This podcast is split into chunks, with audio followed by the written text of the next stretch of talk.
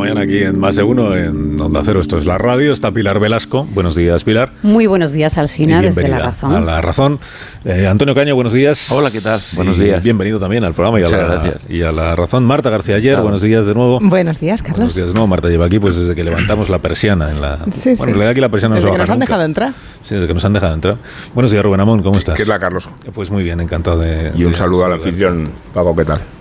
Buenos días, Paco Maruenda. Hola, ¿qué tal? Buenos días. eh. Que le he dejado para el final porque... Lo he es el- entendido perfectamente, de ahí es como te lo he puesto. Los últimos eran los primeros. Hoy es el hoy es el protagonista, Paco Maruenda, muy mencionado ya, está muy citado a esta hora de la mañana por el presentador del programa.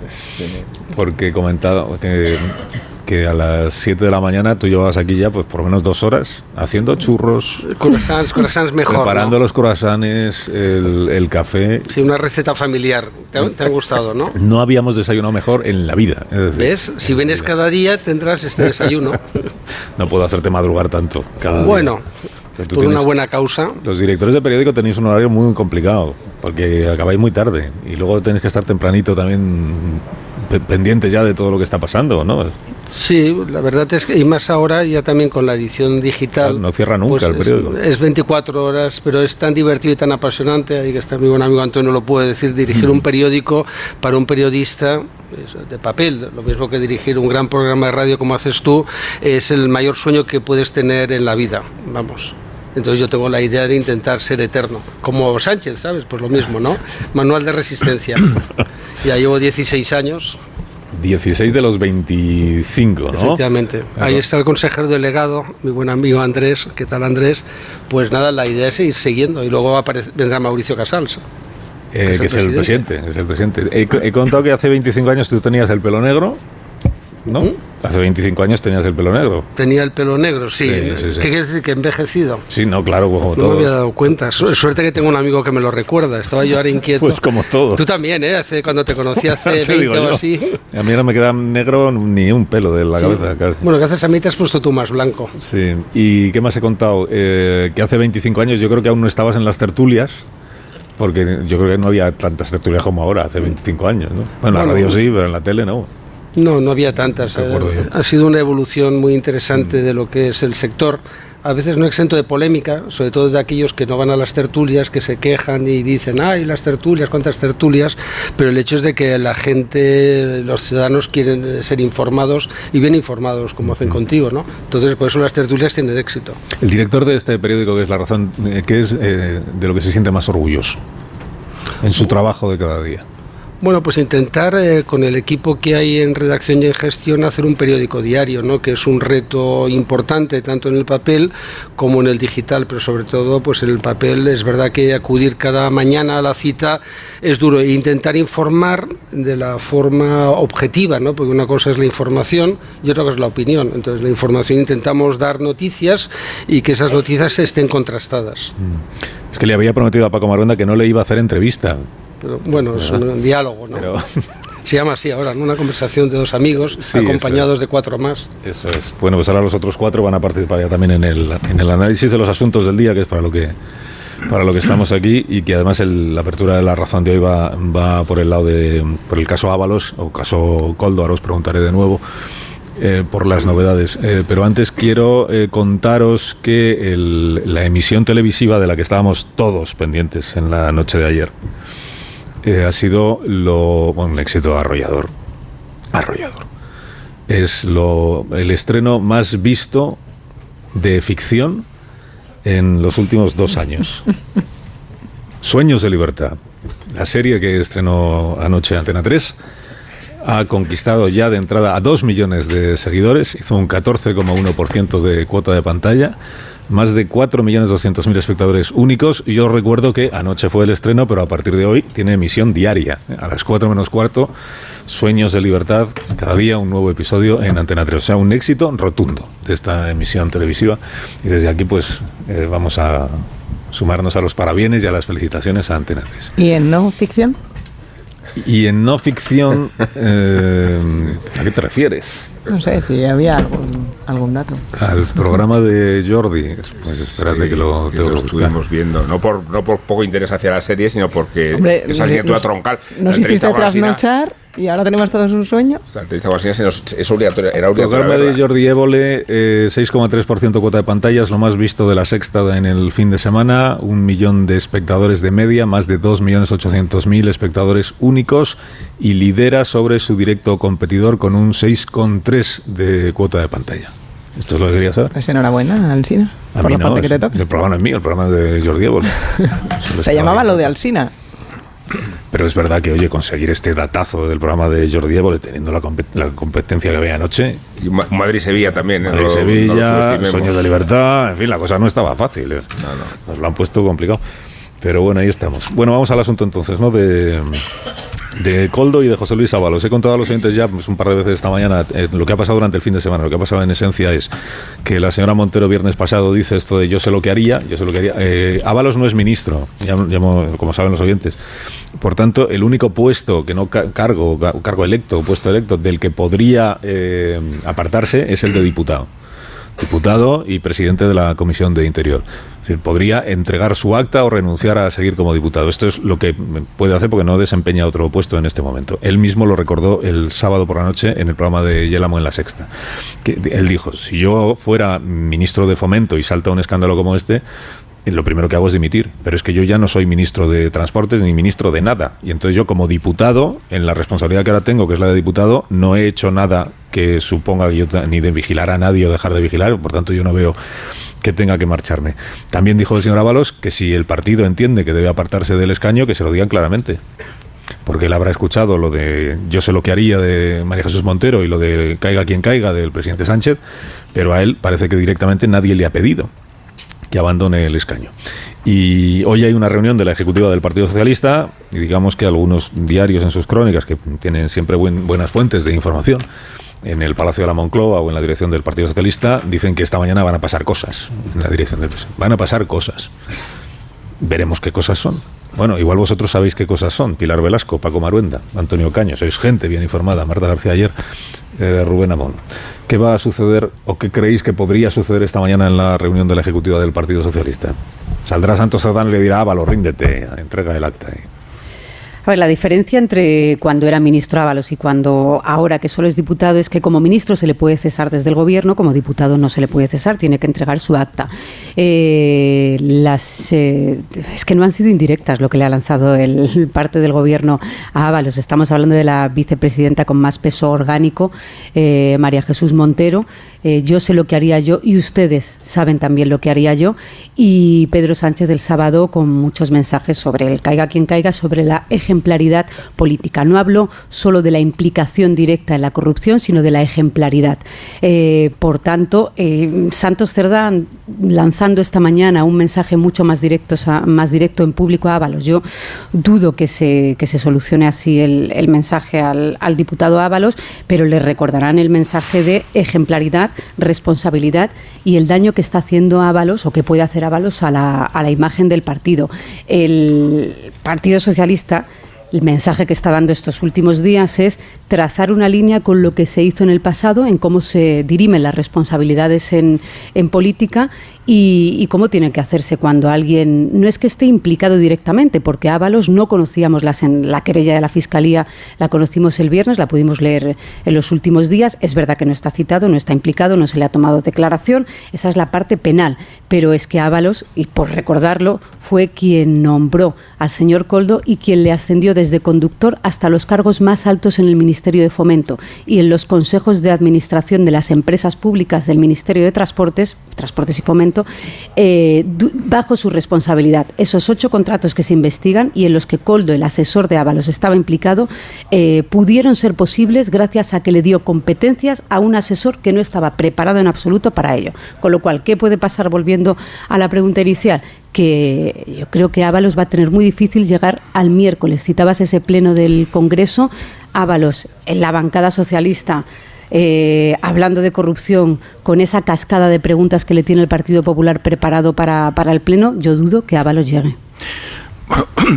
Yo creo que en este tipo de casos siempre es obligatorio, o debería ser obligatorio, recordar la presunción de inocencia.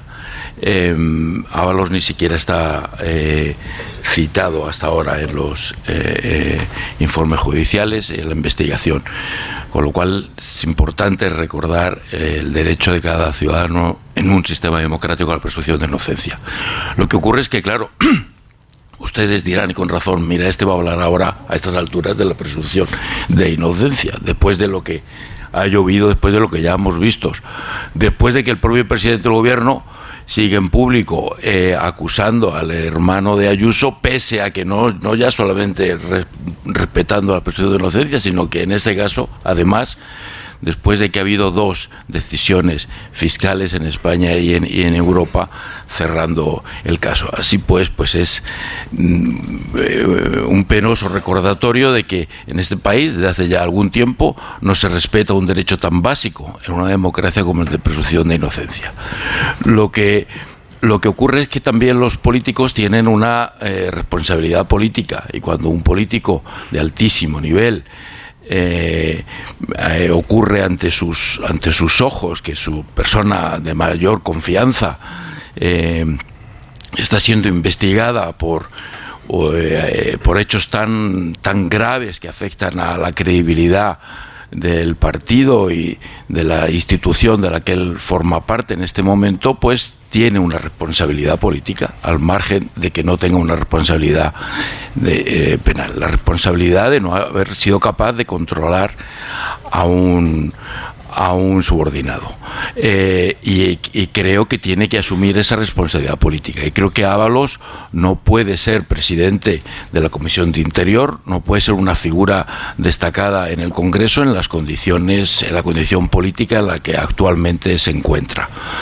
Eh, obviamente el Partido Socialista es consciente de esto, sabe el daño que esto está eh, haciendo, porque toca en una línea de flotación de este gobierno. Este gobierno, el, sentido que tiene este gobierno, la razón de ser que este gobierno se ha dado a sí mismo siempre es la de que nació como un gobierno para eh, acabar con la corrupción. Eh, y es verdad que no ha habido una hasta ahora hechos de corrupción, de enriquecimiento personal o de enriquecimiento del partido. También es verdad que se ha producido la peor de la corrupción política, que es eh, un gobierno mm, eh, perdonando a otros políticos a cambio de a cambio de apoyos a cambio de apoyos en el en el Congreso, que es un acto de corrupción política. Eh, pero este último caso además toca la credibilidad de la propia existencia mm, de la razón de ser del gobierno. Lo hace en un momento muy delicado personalmente para Pedro Sánchez y creo que está obligado a dar explicaciones de lo contrario, realmente creo que este, este caso va, va a tener efectos muy perniciosos para, para el propio Sánchez. Este gobierno nació mintiendo y engañando, ¿no? Y ha seguido mintiendo y engañando, porque cuando decía vamos a acabar con la corrupción, ¿qué escándalos de corrupción hubo en la etapa de Rajoy? Ninguno. Cero. El tema Gürtel era un tema antiguo, mal gestionado por el PP y tuvo que sufrir las consecuencias de lo que había sucedido. Pero en el gobierno Rajoy no hubo ningún escándalo de corrupción y es verdad que el PSOE es uno de los partidos más corruptos de la historia de Europa. No, no él como partido, pero sí sus dirigentes y sus, eh, lo que ha habido a su alrededor. ¿no? La cantidad de escándalos de corrupción que ha protagonizado el PSOE desde la transición y los famosos maletas que llegaban de Suiza para financiar al PSOE, el dinero que se eh, desvió en muchísimos, ya sin entrar en la corrupción política, ¿no? la corrupción de tipo económico ha sido impresionante. ¿no? Ya el caso Coldo es uno más, ¿no?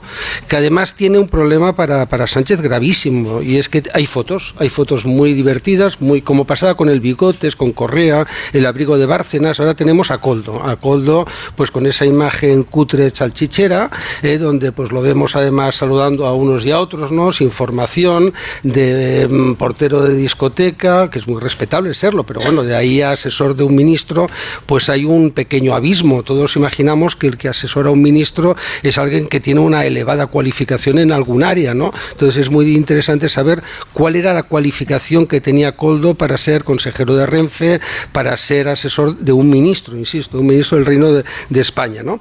Por tanto, para Sánchez es un problema, porque tiene una Gürtel sobre la mesa. Con los seres no teníamos una imagen, no teníamos al Bigotes, no teníamos a Correa. Ahora tenemos a Coldo, a Coldo y a todo lo que rodea a Coldo en todo eso. ¿no? Claro, cuando se dice eso, ya saben ustedes lo que yo haría, siempre que no te afecte a ti porque eso mismo decía Ábalos, eso mismo decía Sánchez, todo el mundo dice exactamente lo mismo antes de que suceda el escándalo de corrupción o presunto, si queréis, para ser así más. Por tanto, el daño en mi modesta opinión es totalmente irreversible. ¿no? Es verdad que cuando estás en Moncloa, eh, yo he estado allí, he estado en política, es público y notorio, ¿no? Pues no a mí, que ocupaba un cargo menor, pero claro, al presidente del gobierno le genera una sensación de que estás por encima de la humanidad, por encima de todo, ¿no? A golpe de Falcon, a golpe de helicóptero, a golpe de coche oficial, pues creen que son imbatibles, ¿no? Le pasó a Adolfo Suárez le pasó Calvo Sotelo menos, ¿no? porque ya era una etapa agónica de UCD, le pasó a Felipe. La etapa final de Felipe es impresionante.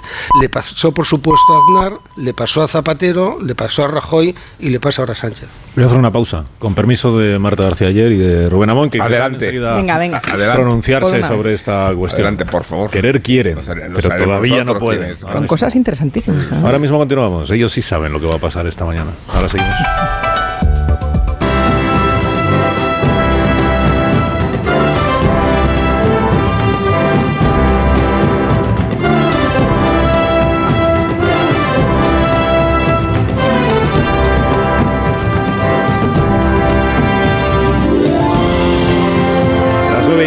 беседами.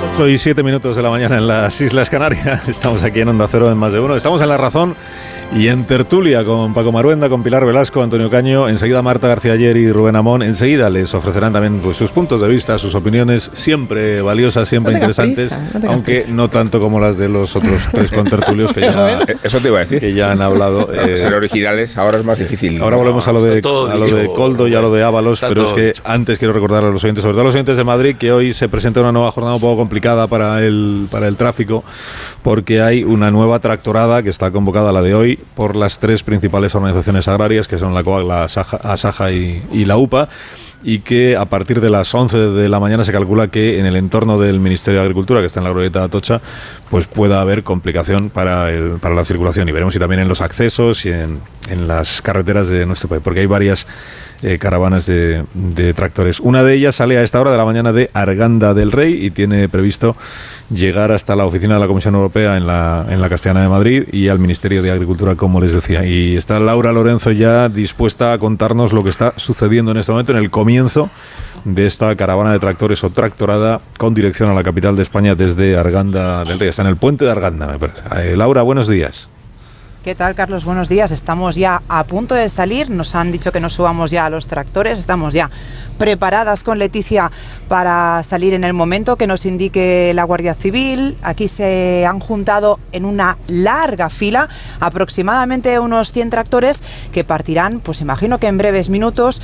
Eh, lo que haremos, iremos circulando por vías eh, secundarias, no tomaremos la A3, que es la carretera de Valencia, y lo que haremos es ir circulando por carreteras secundarias para después sí que finalmente acceder a la 3, circular por la Avenida del Mediterráneo, ciudad de Barcelona, y ahí ya irá a parar a la sede del Ministerio de Agricultura que está en la calle Atocha. Ahí será donde empiece esa manifestación y estamos ya en marcha para empezar esta tractorada desde el puente Argando. No sé si escuchas algún tractorista muy simpático que va poniendo música de fondo.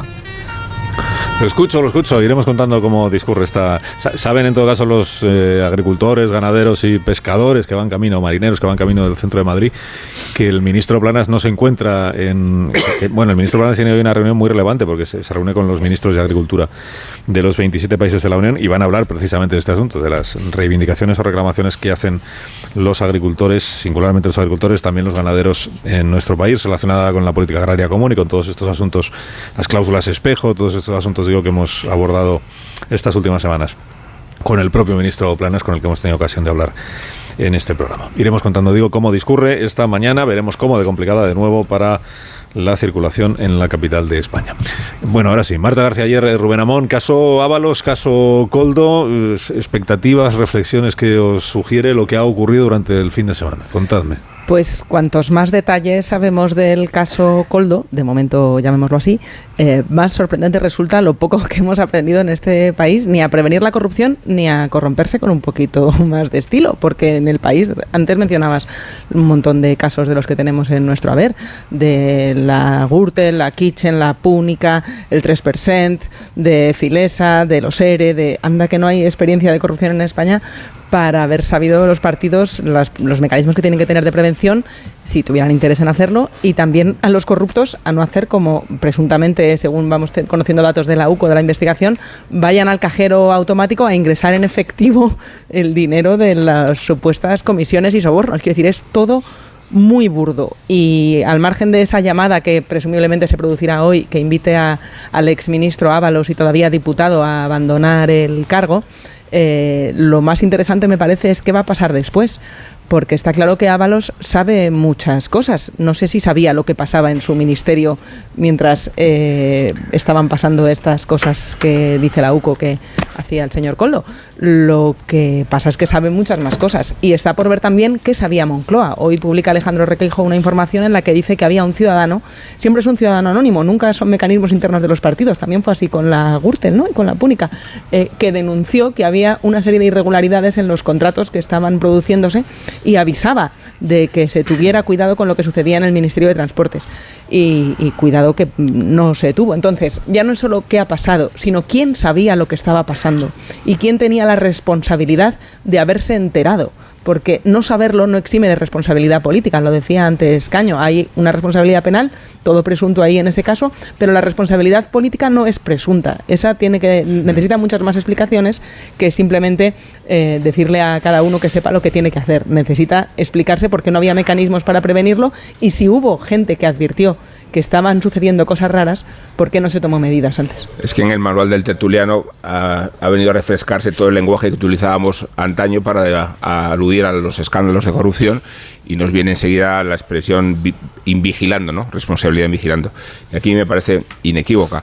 Eh, creo que por un lado es un poco erróneo amontonar y amalgamar todos los casos de corrupción como si fueran iguales, porque eso lo está haciendo el Partido Popular y creo que se está equivocando. O perfilamos un poco de qué asunto se habla, o tratar de confundir los casos ajenos con los propios para absolverlos a todos. El y tú más es también muy es un clásico. Sí, me parece una política equivocada y tengo mucho interés en cómo va a salir Ábalos de el propio estado de protección que él mismo se ha creado con las entrevistas que ha concedido este fin de semana y con la arrogancia que se desprende de las dos entrevistas. Eh, si estaba a punto de, ser cesado o, en la hipótesis de dimitir, porque ha reaccionado con esta arrogancia y con esta suficiencia. No parece que sea el preámbulo de una dimisión, quizás el preámbulo de una decapitación. Y en ese sentido, ¿qué daño puede hacer al Partido Socialista si empieza a desempolvar cuestiones que le sobrepasan o le superan.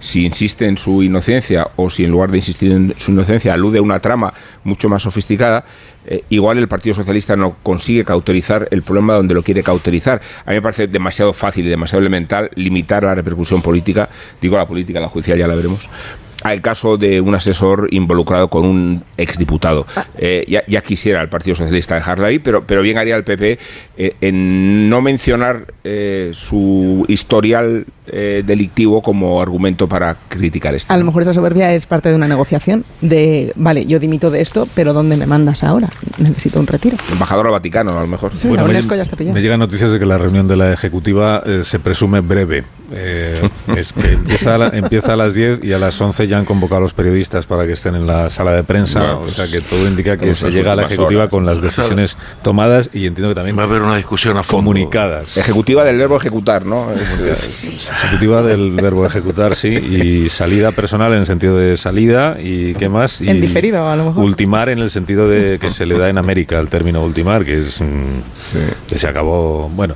digo, si en todo caso en la en lo, en lo que es el portal de la sede de Ferraz en la, en la calle de la sede socialista en la calle Ferraz de Madrid, de momento no están eh, instalando una guillotina ni nada parecido, pero no lo descartéis.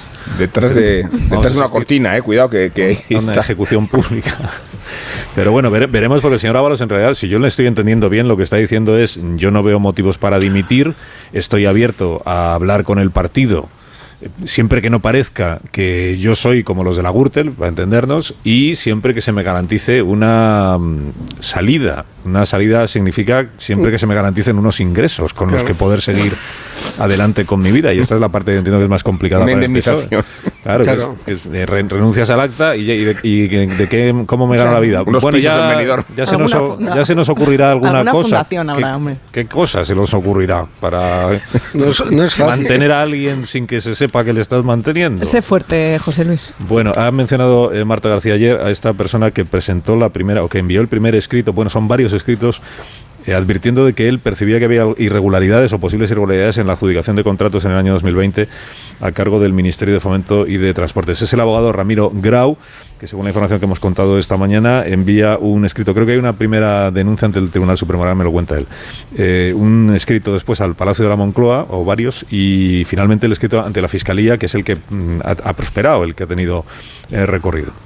Abogado Ramiro Grau, buenos días. Hola, ¿qué tal? Buenos días, don Carlos. Días. Un ¿Cómo- placer escucharle. Lo mismo. Me oigo lo mismo. habitualmente, siempre que puedo, ¿eh? Bueno, pues yo, le, agradez- yo le, le agradezco que lo haga siempre que puede y le animo a que lo haga siempre. Muy bien, muchas gracias. Bueno, cu- cuéntenos eh, primero, eh, ¿por qué usted hace cuatro años ya, año 2020, cuando estábamos en, en- en plena pandemia, el confinamiento, la urgencia de las administraciones por conseguir mascarillas, ¿por qué usted percibe que puede haber alguna irregularidad en alguno de los contratos que han sido adjudicados? ¿Qué es lo que le, le llamó la atención? Bueno, leo en algún diario digital que una empresa zaragozana estaba involucrada en el asunto, pero como simple, digamos, intermediaria. Sí. Investigo un poco el asunto y escribo un artículo titulado Chanchullos del dinero público, Jo- eh, mm, Ábalos y José Ángel Escorial, la extraña pareja, diciendo que era muy raro que una empresa que no tenía ninguna actividad, es más, que en el 2019 había facturado cero euros, de repente se convierte en el proveedor exclusivo de mascarillas para el gobierno español y para los gobiernos socialistas de Baleares y Canarias. Bueno, pues esto se hubiera quedado en nada porque yo escribo muchos artículos y los publico en diarios digitales, por cierto, sin cobrar.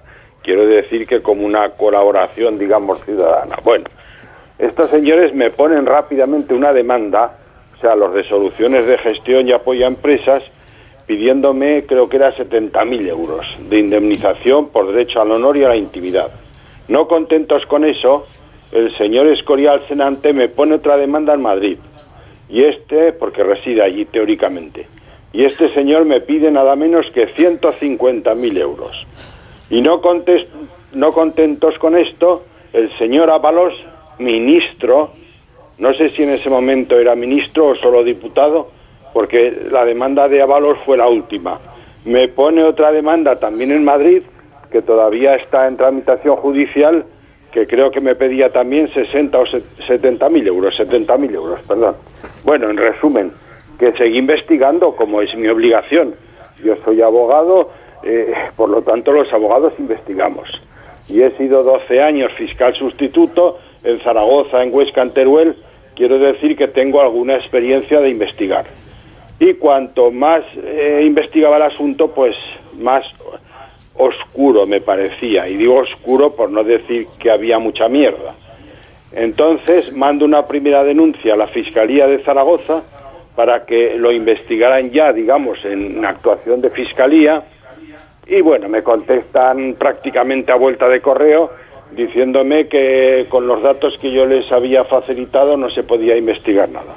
Vamos, que no había ningún interés en investigarlo.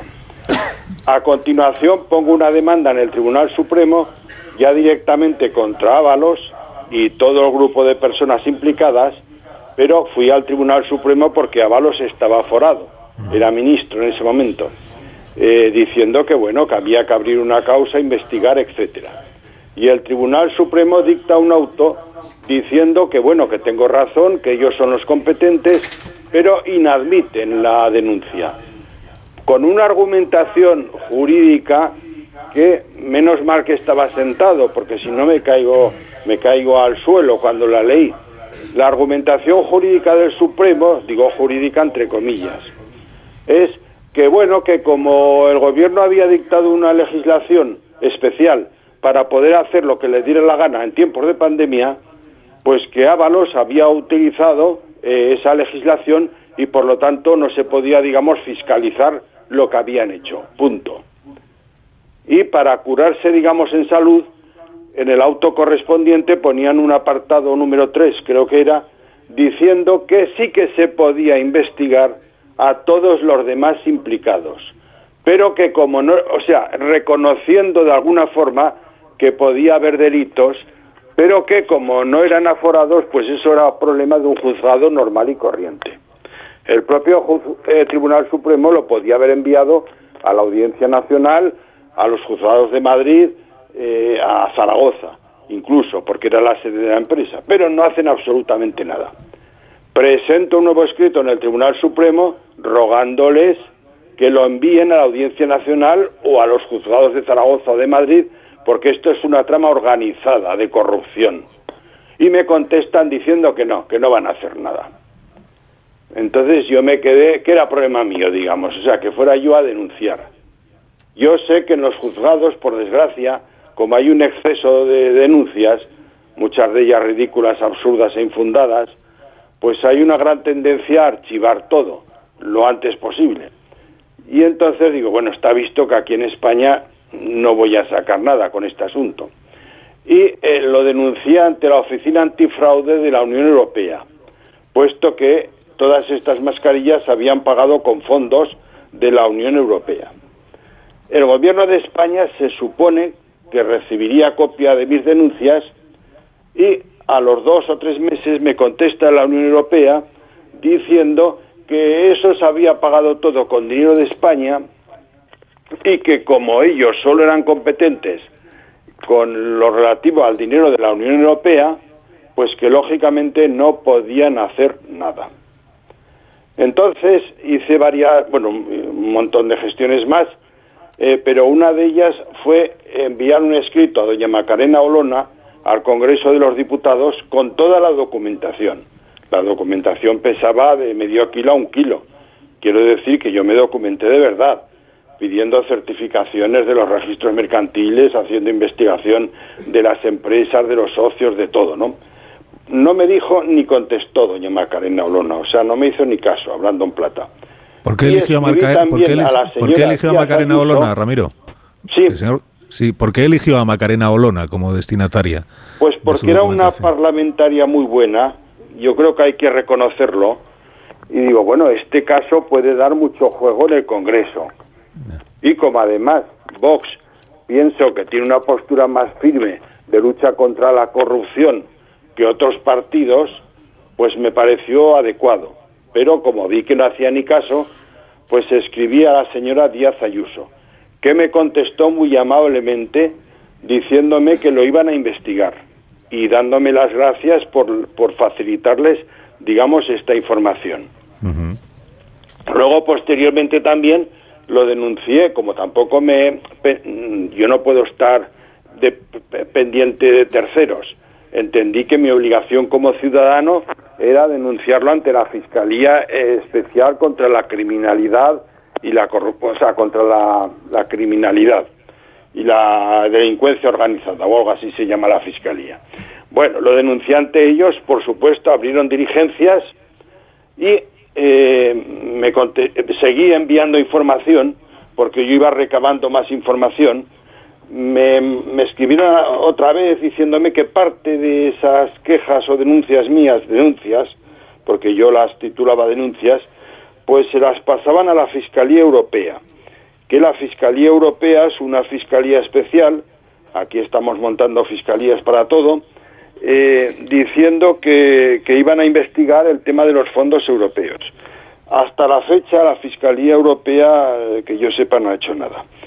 Y respecto a la Fiscalía Especial contra la Corrupción, la última contestación que recibí fue del año pasado diciendo que estaban en ello. Pero claro, como era un tema, digamos, delicado, pues te envían un simple oficio diciendo que han recibido lo que les has enviado, etcétera, etcétera. O sea que tampoco te dan muchas explicaciones. ¿Y llegó usted a enviar escritos directamente a la presidencia del gobierno? Sí, sí, por supuesto, media docena.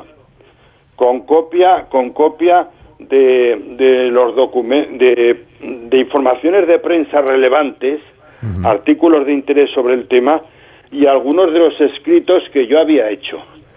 Tuve el, error de enviarlo por correo ordinario, porque claro, eh, una carta que envías Presidencia del Gobierno, Palacio de la Moncloa, 28071 Madrid, está claro que va a llegar.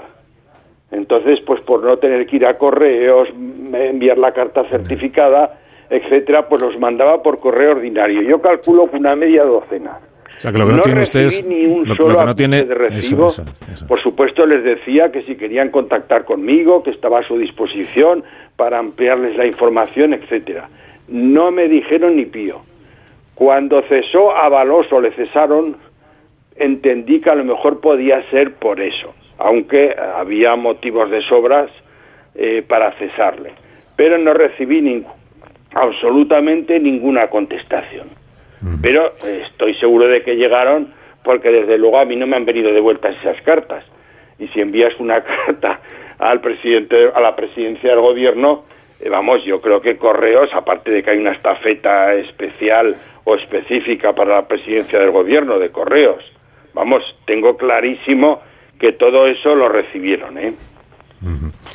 Bueno, Ramiro Grau, eh, gracias por habernos contado su, eh, su experiencia. Muchas gracias a ustedes y perdonen el tono de voz que estoy un poco ronco. No se preocupe, no se preocupe. Que llevo unos días que no paro de hablar. Muchas gracias, don Carlos. ¿eh? Gracias, cuídese. Gracias, Ramiro. un placer. Gracias, gracias, adiós, adiós. El abogado Ramiro, Ramiro Grau envía los escritos, seis ha dicho, ¿no? Media docena al, al Palacio de la Moncloa pero claro, no tiene eh, ningún documento que pruebe que esos escritos llegaron a ser recibidos por el equipo del presidente. Tampoco le fueron devueltos, pero no hay seguridad de que llegaran a ser. Eh, es interesante que en la información que se publica esta mañana se dice que se ha, preguntado eh, al, Palacio de la Moncloa si existe un registro de la correspondencia que entra en presidencia del gobierno y de que esa correspondencia ha sido leída por alguien de la administración. Y no existe eso en el Palacio de la Moncloa. Igual es, un buen momento para reclamar que exista. Todo lo que pasa dentro del Palacio de la Moncloa, luego tenemos muy poca información de lo que. Igual que es, es confidencial con quién se reúne el presidente del gobierno, salvo que esté en su agenda oficial, o con quién se reúne el equipo del presidente del gobierno, pues este es otro paso que igual también habría que dar, ¿no? que exista un registro oficial que se pueda consultar de qué documentación ha llegado al Palacio de la Moncloa, cuál ha sido abierta, vista, leída y por quién. ¿Y por qué? Para poder, pedirle a esa persona que abrió la documentación, decirle, ¿por qué no siguió adelante usted con la investigación? Bueno, ¿algún comentario queréis hacer sobre este asunto antes de que pasemos a otras cosas? Eh, espera, que os tengo los micrófonos cerrados porque a veces habláis muy alto. No, estaba. primero hay que alabar siempre la, actuación de abogados como el que acabamos de escuchar, porque la historia de la corrupción en España nos da muchos casos en los que la actuación de ciudadanos eh, particulares acaba destapando tramas y casos de, de, corrupción. En este caso también un par de, un par de matices. Decía el abogado que esta empresa era el proveedor exclusivo del gobierno de España. Ojalá nos hubiéramos gastado solo 52 millones en mascarillas en este país. No, era un proveedor y son ocho contratos los que, los que se investigan hasta el momento.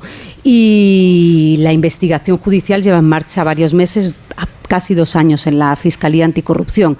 ¿no? En, este caso concreto, si se dirigió a la Fiscalía Anticorrupción, puede ser que ya estuviera la investigación en marcha, que lo desconozco. Y es verdad que la respuesta del Supremo tiene sentido cuando le dicen que eh, durante los meses, el año de la pandemia, sobre todo durante el estado de alarma, se quitaron absolutamente todos los controles, los fiscales, eh, los, eh, de saber la experiencia de la empresa. Tampoco había tantas empresas en este país que se dedicaran a traer material sanitario de, China y no había mascarillas en ningún sitio, ¿no? Y también hay una contradicción, ¿no? O, por lo menos los hechos fueron así. El que la propia querella de la Fiscalía dice que el contrato fue legal, que no hay sobreprecio. Si el problema del que estamos hablando aquí es que hay mordidas de un asesor que tiene, que tiene un sueldo público y que ese asesor estaba a cargo y bajo la responsabilidad del señor Ábalos. No tiene, mucha, no tiene mucho más relato en este momento de los hechos y como conocemos la, la historia, la legislación especial estaba, no mm, hay decenas de contratos en esas condiciones, pero no hay asesores de gobierno, de ministerios que estuvieran cobrando mordidas. Lo que conocemos es que hay uno, que es el señor Coldo, y sobre el que tiene responsabilidad el señor Ábalos, diga lo que diga. Y lo último, eh, tampoco hay que irse a tantos escritos. ¿eh? El señor Ábalos ha reconocido que le llegaron avisos del mal comportamiento de Ávalo, de Coldo, de su asesor. Y lo ha reconocido en la entrevista misma en la sexta este fin de semana. Pero sí faltan explicaciones, creo yo. Eh, eh, faltan, faltan eh, muchas. Porque, ¿Por qué se contrataron precisamente con esta empresa los gobiernos de Canarias, los gobiernos de Baleares? ¿Por qué contrató precisamente con esta empresa, eh, pues, el, propio Salvadorilla recomendó esta empresa, no la recomendó, cuál fue su participación en esos, en esos contratos. Yo creo que ahí faltan explicaciones y no me parece que sea necesario esperar aunque esperaremos, pero no creo que sea necesario esperar a la investigación judicial para dar esas respuestas. Creo que eh, los políticos ya pueden, ya están en condiciones de aclarar esa situación y me parece que la estrategia actual de, eh, de, no mm, de fin, de no responder a la, a la inquietud que, que esos contratos generan, pues me parece que es un error y que hace pensar que están siendo protegidos que están siendo protegidos para evitar que el fuego no se expanda. Eh, porque el PSOE teme que este caso sea algo más que el caso que el caso Ábalos. Se despilfarraron centenares de millones de euros, ¿no? Es decir, el gobierno fue protagonista de ello, pero como la sociedad quería olvidar, eh, hubo tanto dolor, tanto sufrimiento, y entonces se miró hacia otro lado, ¿no? La utilización de mecanismos excepcionales en el ámbito legal, eso suena a lo que suena, ¿no? Es decir, en una democracia es inaceptable, sobre todo porque mm, luego ya se vio que era inconstitucional, es decir, se cerró el Parlamento, se cerró todo, se cerraron los ministerios, fue una cosa absolutamente insólita ¿no? y una cosa vergonzosa que en algún momento en este país tenemos que mirar hacia atrás y, reflexionar. Ahora, por ejemplo. Si podemos permitir que un gobierno utilice mecanismos permanentemente excepcionales, como ahora utiliza los decretos de ley, ¿no? que los utiliza pues como una legislación ordinaria, que es una barbaridad. Y claro, ¿qué sobreprecio? No hubo un sobreprecio escandaloso, porque sí que se puede determinar cuánto cuesta producir una mascarilla, cuánto cuesta transportarla y qué comisiones se cobraron excesivas, porque además el problema está no en las empresas del sector sanitario, que es lo que pasó con Isabel Díaz Ayuso y su hermano, que se hizo una campaña y el presidente del gobierno, y lo digo públicamente, tendría que tener vergüenza, ¿no? Vergüenza. Es de hacer lo que hace permanentemente cuando dos fiscalías, controladas por él, por cierto, ¿no? Han exonerado totalmente al hermano, ¿eh? insisto, controladas por él, tanto la europea como la española, ¿no? Entonces, claro, eso el problema es que se dio amiguetes, ¿no? Amiguetes de ministros muy importantes, ministro Illa, ahora el líder carismático en Cataluña, en todo en aquel entorno se adjudicaron contratos donde gente que no tenía experiencia en el sector, de golpe empezaron a traer mascarillas, porque tenían un amigo, un primo, un tío, un sobrino, ¿no? Y ahora, claro, es lo que habría que haber hecho una gran comisión de investigación y decir, oiga, vamos a ver, estas empresas, pasen ustedes, usted ha cobrado las mascarillas a cuánto, una mascarilla cuatro euros, nos acordamos de los precios de aquel momento, y claro, toda esta gente que se ha hecho multimillonaria, multimillonaria, Ahora, ¿qué pasa? Que han quedado, han pasado rositas, es una vergüenza. El propio Ábalos ha dicho, dijo en, cuando se estuvo investigando eh, qué había pasado en el Ayuntamiento de Madrid con las mascarillas, el propio Ábalos entonces declaró que más allá de que el alcalde no tuviera ninguna responsabilidad penal, tenía una responsabilidad política. O sea que solo hay que pedirle que se aplique a sí mismo el listón que él tenía con otros, con otros casos. Y es verdad, Paco, que eh, ahora nos cuesta ponernos en situación de lo que fueron los, los momentos más crudos de la pandemia, el, ir a ciegas, la precipitación, la desesperación por encontrar todos aquellos eh, contratos mm, a la hora de fijar que es o no un sobreprecio es difícil saberlo porque hay que contar con lo que era la oferta y la demanda en aquel momento tan complicado.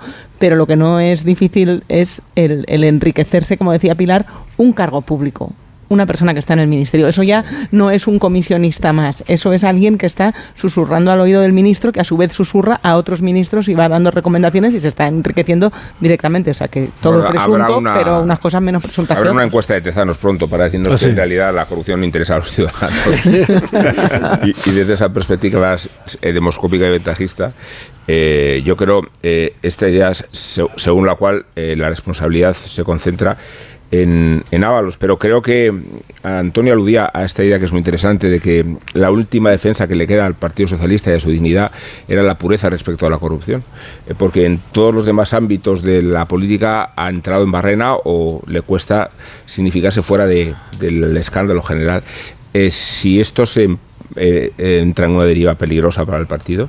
Eh, no, no, sé cuántas veces hemos acabado con Sánchez entre, entre todos aquí y no hay manera de, de lograrlo, ¿no? Sobre todo tú. Sí, sobre todo yo.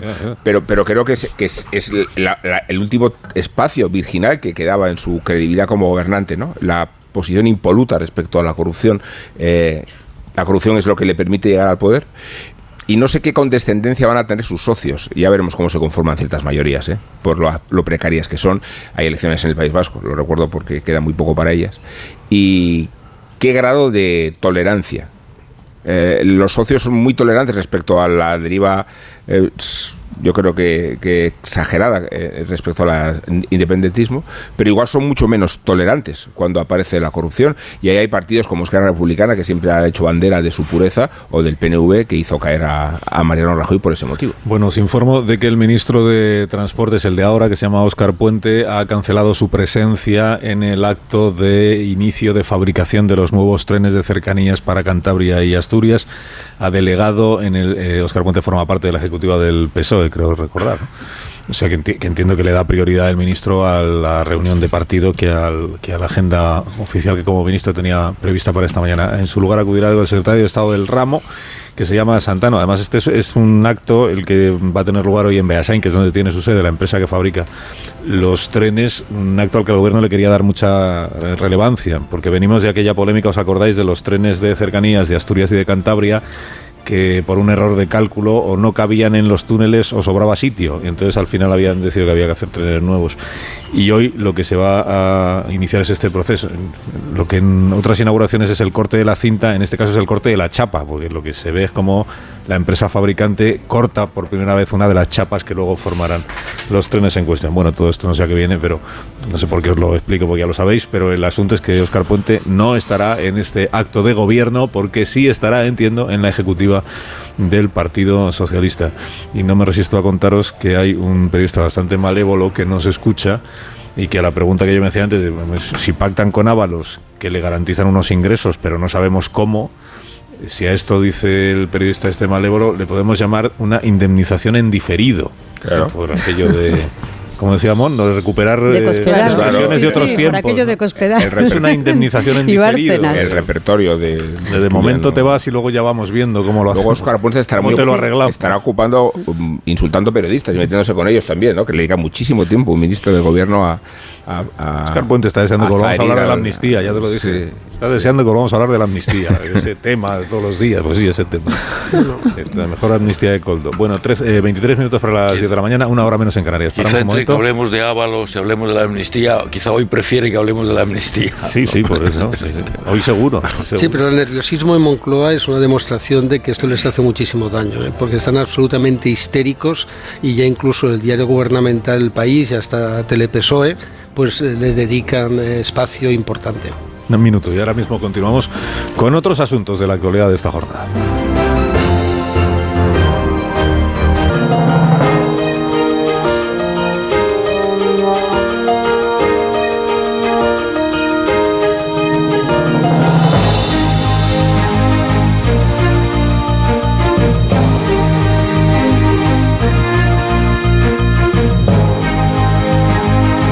Para que sean 14 minutos para que sean las 10 de la mañana, una hora menos en Canarias, con Paco Maruenda, Pilar Velasco, Antonio Caño, Marta García Ayer, Benamón. Estamos analizando las cuestiones del día del caso Coldo. Ya no tenemos nada más que añadir, ¿no? A la espera de que se produzca lo que se tenga que producir en la reunión de la ejecutiva del Partido Socialista. No se os ha quedado ningún fleco por comentar. No. Bueno, bueno que ojalá el invigilando de Ábalos, si no llega de aquí al miércoles, se instale así en general en la política española. Las responsabilidades por eh, indirectas, no judiciales, y éticas y políticas, ojalá eso marque precedente, que falta hace. Hay un aspecto que, que no hemos hablado bastante y es el tema económico, personal, ¿no? Es decir, ahora todo gira alrededor de que como Ábalos no tiene oficio ni beneficio, hablando claro, como Coldo y como tantos otros en el PSOE, o que son simplemente licenciados, lo cual hoy está muy bien ser licenciado, tener un grado, está como si fuéramos en México, ¿no? Licenciado Ábalos, ¿no? Pues claro, no saben dónde ir. Claro, es un drama. es- Me lo pueden convertir en asesor ahora. ¿De, qui- de quién? Sale de diputado y entra como asesor. ¿De quién? Bueno, Bueno, eh, mira Garzón. Hemos contado también esta mañana, eh, porque no olvidarlo, que los Reyes de España viajan esta tarde, se desplazan esta tarde a Valencia, van a estar en el barrio de Campanar, van a estar con eh, la alcaldesa y con el presidente de la Comunidad Valenciana y sobre todo eh, acuden para interesarse por la situación de las familias que han perdido sus casas en el incendio de la semana pasada y para interesarse también por, por el realojo de estas familias. eh, las primeras de ellas, que son familias que tienen hijos o personas que es, mm, personas mayores, ya están empezando a recibir las llaves de estos pisos. He contado a los oyentes que es un bloque que tiene o que tenía comprado el Ayuntamiento de Valencia para destinarlo a alquiler social. Son 100 y 136 viviendas, creo haber leído.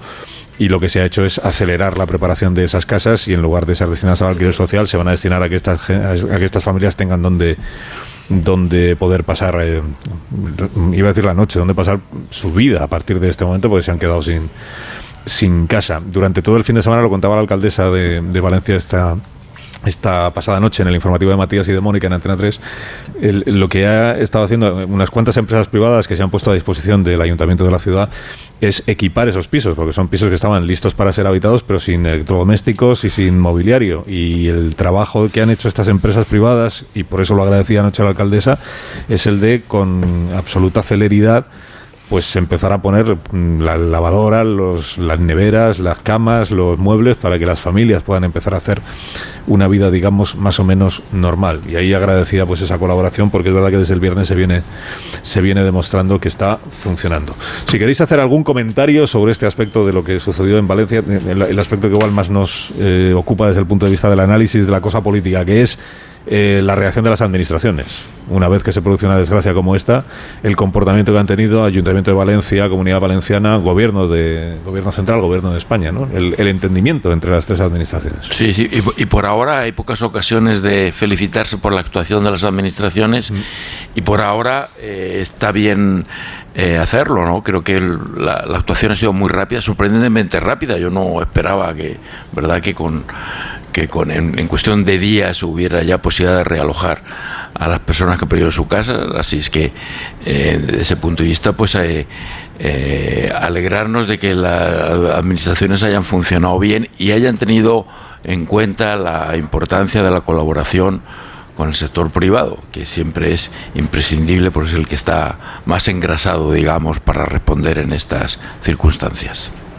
Vamos a contar la actualidad económica y financiera este día. Perdona, Marta, ¿querías decir alguna cosa? Sí, iba a decir que aparte de la cuestión eh, pública, eh, también está la, la privada. Hay otros edificios, en Valencia en concreto, que se construyeron en una época similar y con materiales parecidos que ahora están pidiendo eh, prevención y están diciendo, bueno, ¿y ahora qué pasa con nosotros? Sabiendo lo que pasa en un edificio de estas características, hay todavía muchas cosas de aquella época de la burbuja inmobiliaria que faltan por, por revisar. Vamos a contar digo, la actualidad económica y financiera con Ignacio Rodríguez Burgos, como cada día hasta ahora. Buenos días, Ignacio. Muy buenos días, Carlos. Pues eh, decirte que las bolsas europeas desayunan este lunes pan con tomate. Todas marchan en rojo. Bueno, en las tractoradas de Madrid incluso va a haber bocadillo de calamares. La bolsa española desciende un 0,15%. El valor que mejor se defiende, el que más sube, es Grifols, la farmacéutica, que sigue con su contraataque frente a las presiones de la norteamericana Gotham. Las acciones de Grifols suben ahora mismo un 1,78%, seguida de IAG y de Indra, la compañía de tecnología con amplios intereses en defensa. Por cierto, la presidenta del Banco Europeo de Inversiones, la recién llegada Nadia Calviño, defiende en una entrevista en la prensa reforzar la defensa europea la industria en defensa y también la inversión en energía nuclear, una exigencia francesa. En el IBEX, las mayores caídas se centran en las energías renovables. Es el caso de Solaria y de Acciona, pero también baja el resto de las energéticas. Todo esto con la inauguración hoy de la Feria de la Telefonía Móvil en Barcelona, que es algo más que una feria de teléfonos, es la incorporación de la inteligencia artificial a las telecos y también de la movilidad, incluso con Carlos con coches voladores y vehículos eléctricos de bajo coste, mientras la SEPI, la Sociedad Española de Participaciones Industriales, es decir, algo así como el INI de la actualidad, ultima los preparativos para comprar el 10% de Telefónica. Gracias, Ignacio. Te deseo que tengas un día estupendo. Gracias. Te enviamos un saludo ¿eh? de todo el equipo del diario La Razón. Gracias. Díaz es un lector empedernido del, del colaborador de La Razón. Muy Paco buen amigo. Eh, Amón, ¿quieres amnistiar a alguien esta mañana o lo, Sí. lo dejas pasar? No, no, no, dejas puedo dejarlo pasar, aunque sea una amnistía condicional, y me refiero al cura de Don Benito. Tiene nombre y apellidos, pero sus responsabilidades eclesiásticas y el folclorismo informativo privilegian una suerte de anonimato, y no voy a utilizar aquí argumentos moralistas ni emitir sentencias mediáticas, pero sí confrontar al cura de Don Benito con sus obligaciones. No puede tener novio ni puede practicar relaciones sexuales. Se lo impiden el voto de castidad y la definición vaticana de homosexualidad, un pecado que debe expiarse en la abstinencia y el silencio, de tal manera que el cura de Don Benito ni es de Don Benito ni se comporta como un cura. Ha venido a saberse que la sacristía alojaba un alijo de Viagra y de sustancias afrodisíacas y alucinógenas. Me parece este un atajo populista y ventajista para encontrar el camino del éxtasis. No se vale, diríamos en el colegio, y no se vale porque el párroco tanto ha podido incurrir en un delito de tráfico de estupefacientes como haber participado en otro contra la salud pública. Ya veremos qué sentencia le impone la autoridad pontificia en la horquilla de la indulgencia a la excomunión y ya veremos si el Tribunal Civil que lo juzga aprecia la solidaridad y el cariño de los vecinos de Don Benito. Aquí el problema no es solo la lujuria del cura o la relación con un varón adulto en las instalaciones de la casa parroquial, sino la finalidad con que se administraban las sustancias afrodisíacas. Si el cura la recetaba para fomentar la procreación de los feligreses en tiempos de baja natalidad, deberemos mostrar cierta simpatía. Pero resulta que la mayor parte del material incautado se utilizaba para fomentar el adulterio, cuando no prácticas sodomitas. Todo ello en la iglesia de San Sebastián, que es el patrón oficioso de los homosexuales. Pues eso, a ver qué dice Francisco.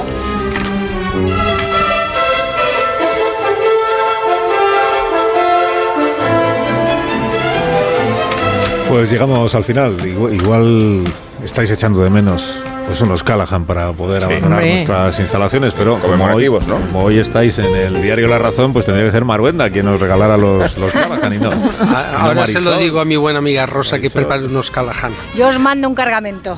Venga, Un cargamento con las nuevas tendencias en calzado para la próxima primavera-verano que ya tenéis disponibles en callahan.es. Hay una gran variedad de diseños, estilos y colores para la próxima temporada que te puedes poner en cualquier ocasión, porque en Callahan han diseñado esta nueva colección siempre equipada con su exclusiva tecnología Adaptation a la venta en las mejores zapaterías y en callahan.es. Tecnología, diseño y confort a buen precio. Que tengas buen día Marta, que tengas buen día Adiós, Amón, adiós. Sí, que tengas buen día Antonio. va a ser. Adiós Pilar Velasco. déjame Buen que irme día. sin felicitar a Paco por el aniversario y por su perdurabilidad tan envidiable. Felici- Felicitado queda, pero Paco es que se queda. Porque Sí, sí, yo me quedo de momento. En Sí, cinco sí, minutos contamos gracias. las noticias de esta hora. Onda Cero. Si te compraste